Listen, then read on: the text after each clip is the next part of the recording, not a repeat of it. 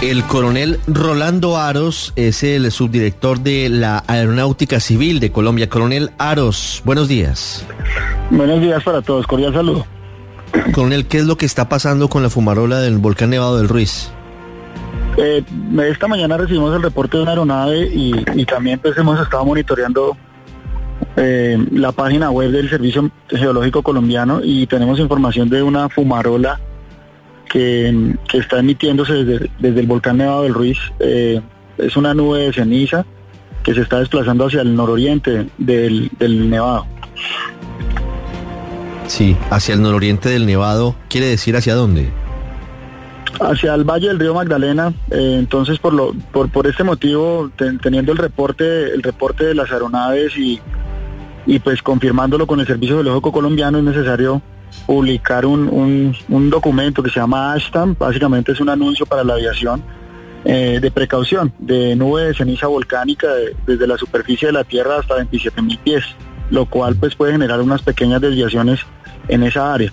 Tenemos a, eh, pues eso, unas, unas pequeñas desviaciones en un sector de una ruta que viene del área de Quibdó hacia Andalema, eh, que genera algunas pequeñas desviaciones, pero, pero pues básicamente se hace por, un, por precaución. Sí, la fumarola se confirma tiene hasta ahora alcanza la altura de 27 mil pies?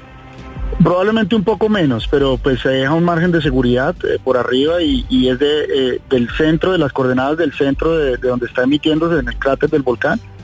Se hace un, área de, de, 10 millas de diámetro, perdón, de 10 millas de radio eh, y, se, y se publica, es como un cilindro que va desde, desde la superficie de la Tierra hasta 27 mil pies para generar un área en la que no se puede sobrevolar por precaución, teniendo en cuenta que pues la ceniza volcánica, es, esas partículas de ceniza volcánica eh, pueden generar problemas en los motores y, en la estructura del avión.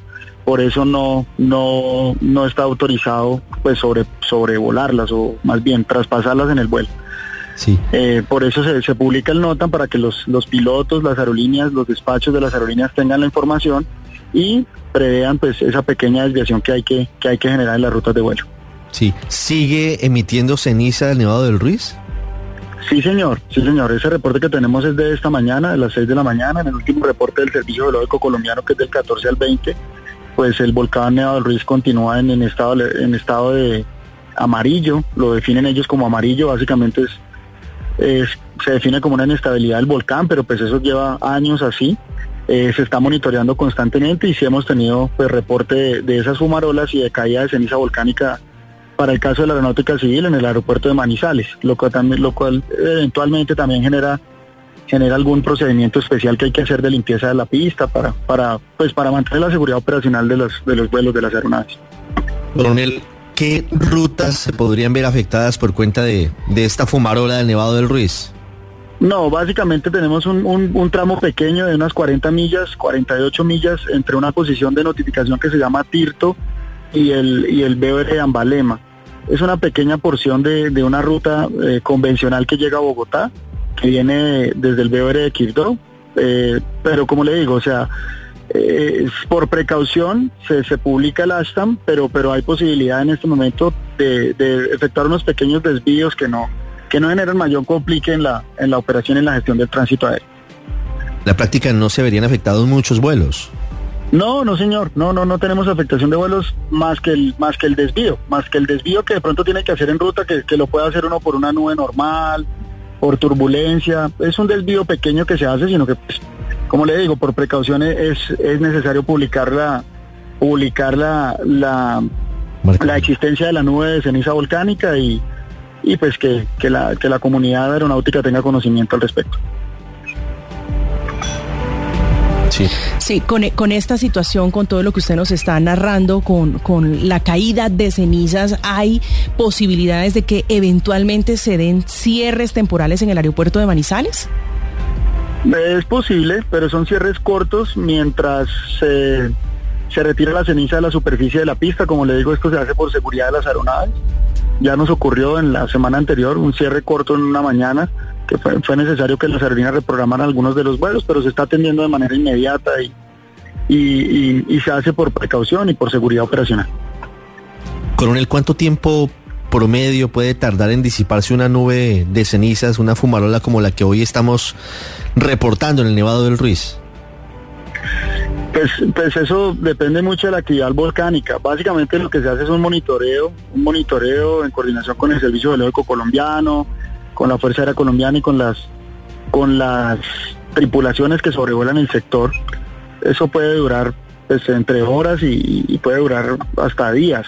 Entonces, pues básicamente se monitorea y, pero pues está también hay, hay un fenómeno de viento fuerte por esta época en esos en estos sectores que también la logran disipar. Y es posible que al desplazarse la nube de, de cenizas, coronel, eventualmente se vean afectados otros vuelos, sobre todo los que movilizan pasajeros entre Bogotá y la costa. No, no, no, señor. Eh, eh, como le digo, esto es un, tramo de ruta que viene del área de Quito, del área pues del occidente hacia, hacia Bogotá, pero hacia la costa no, hacia la costa normalmente los aviones despegan de Bogotá y viran por la izquierda y vuelan hacia el norte. Entonces, no, señor, no, el aeropuerto de Bogotá está operando normal, está recibiendo y despachando vuelos de manera normal en este momento. Esa es una noticia importante Luego del comunicado había un poco de inquietud. Hemos recibido muchos mensajes de oyentes que dicen, bueno, y entonces mi vuelo se va a retrasar. Por ahora Aerocivil dice no. No habrá retrasos, puede haber unas ligeras desviaciones en algunos vuelos, pero esto no significa que se vaya a cerrar el Dorado ni que se vayan a cancelar los vuelos. O sea, en este momento el aeropuerto del Dorado está operando de manera normal, está operando en la configuración normal de Occidente a Oriente. Eh, y eh, por ese motivo de las de la fumarola o de la ceniza volcánica no tenemos ninguna demora considerable o ningún retraso, ningún vuelo por este motivo.